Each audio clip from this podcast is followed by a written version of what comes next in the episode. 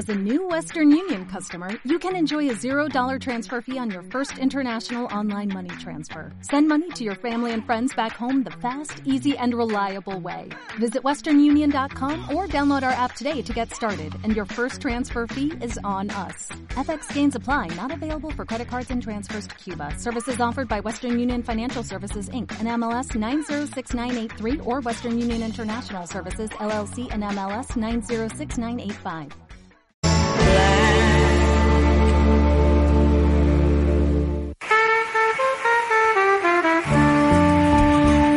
Belay, la historia escondida de Valladolid.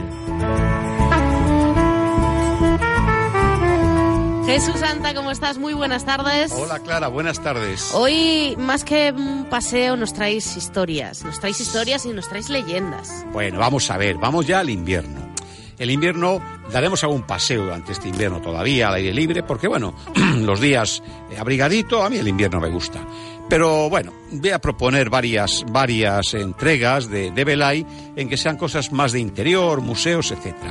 Y mira, estoy pensando que ahora llega Navidad, la familia se junta. Hmm. Uno corre el peligro de discutir por Cataluña, por mal llevarse con el cuñado, O de fútbol, fútbol sí, o de lo que sea, ¿no? Hmm. Entonces, no hay cosa, yo no sé si, si tú lo recuerdas o en tu casa existía, pero yo recuerdo que era muy común que se acabara en las familias cuando se juntaban hablando de cosas de terror, de, de, de- de sucesos un tanto macabros, o, eh, y bueno, se me ha ocurrido traer unos cuantos. Mira, te voy a resumir, no voy a poder contarte todos los que yo estoy pensando, pero te digo cosas que a mala gente puede ver, ¿eh?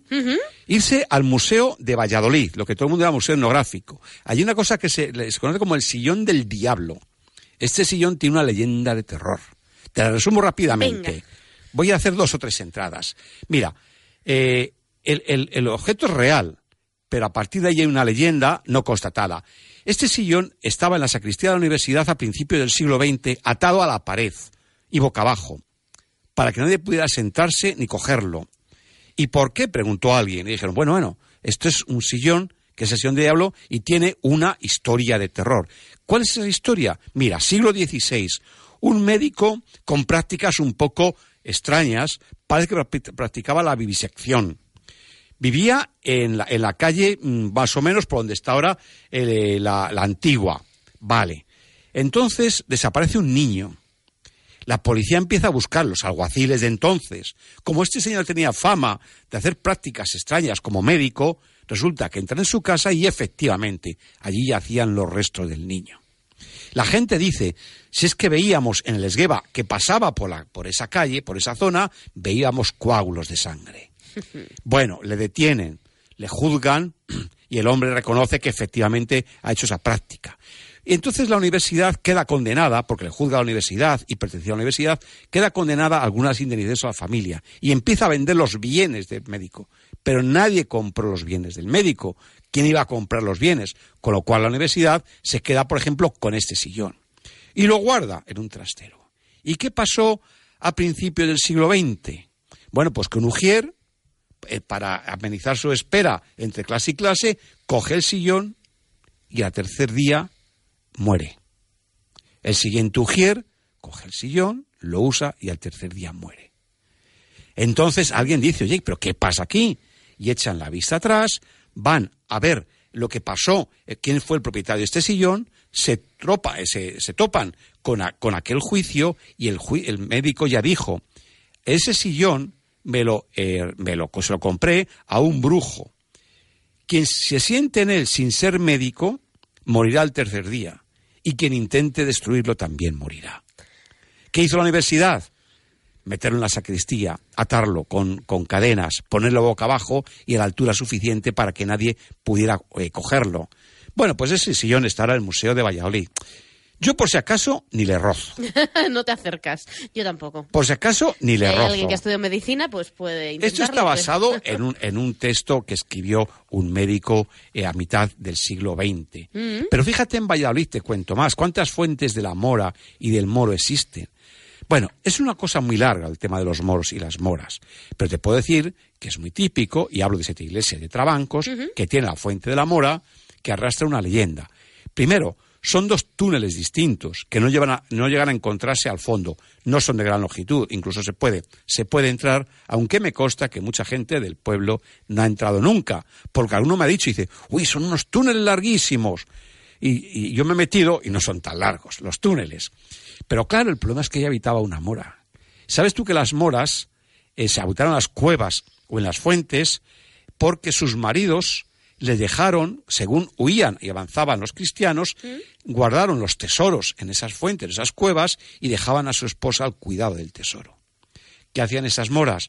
Para que no las vieran, solamente salían al atardecer o los domingos cuando los parroquianos estaban en misa. Ella tenía que salir, si estaba en una fuente, eh, pues a arreglarse, se peinaba al atardecer con, con peines de oro.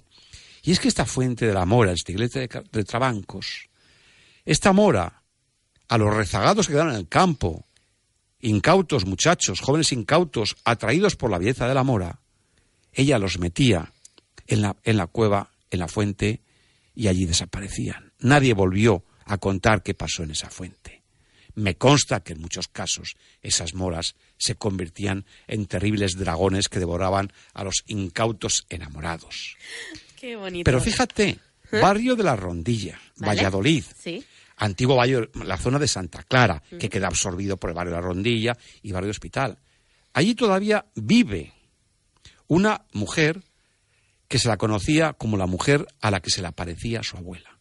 Años de posguerra, años de leyendas, de muchos miedos, esta mujer se le aparecía a su abuela. Cuando rezaba el rosario, su abuela venía y se lo rompía.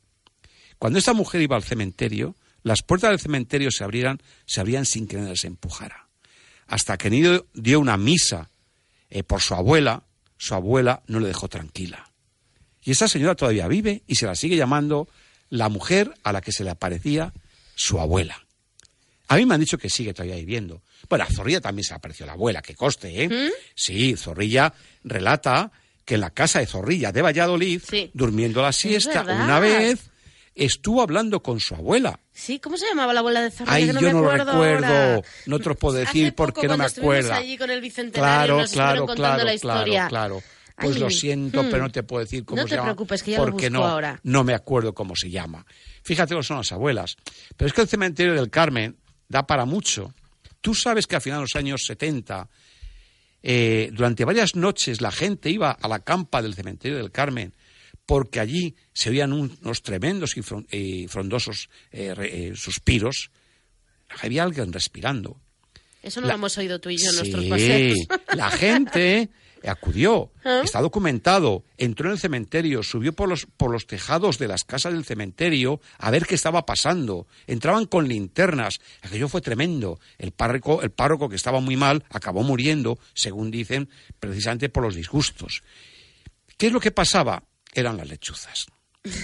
Eran lechuzas que estaban en celo, pero es que sabes que cuando me he puesto a averiguar qué hay, he hablado con gente de muchos dicen, uy, uy, uy, uy, uy, yo nunca quiero que cante lechuza cerca de mi casa, porque si canta lechuza cerca de mi casa, seguro que va a pasar algo grave. Y en un pueblo me dijeron, al día siguiente de estar la lechuza en casa de una muchacha, se tiró al tren porque venía arrastrando males de amores. Nadie cree en ello, pero nadie quiere que la lechuza cante cerca si de su casa. Por si acaso, Jesús. Oye, qué historias más maravillosas. Yo me apunto a hablar de esto esta Nochebuena. Mucho Pues mejor que de política, de fútbol. No te quepa ninguna duda. Me gusta estas y otras leyendas que podemos encontrar además en tu blog si queremos ampliar, si nos las queremos aprender bien para ir de marisabellillos delante del cuñado en Nochebuena.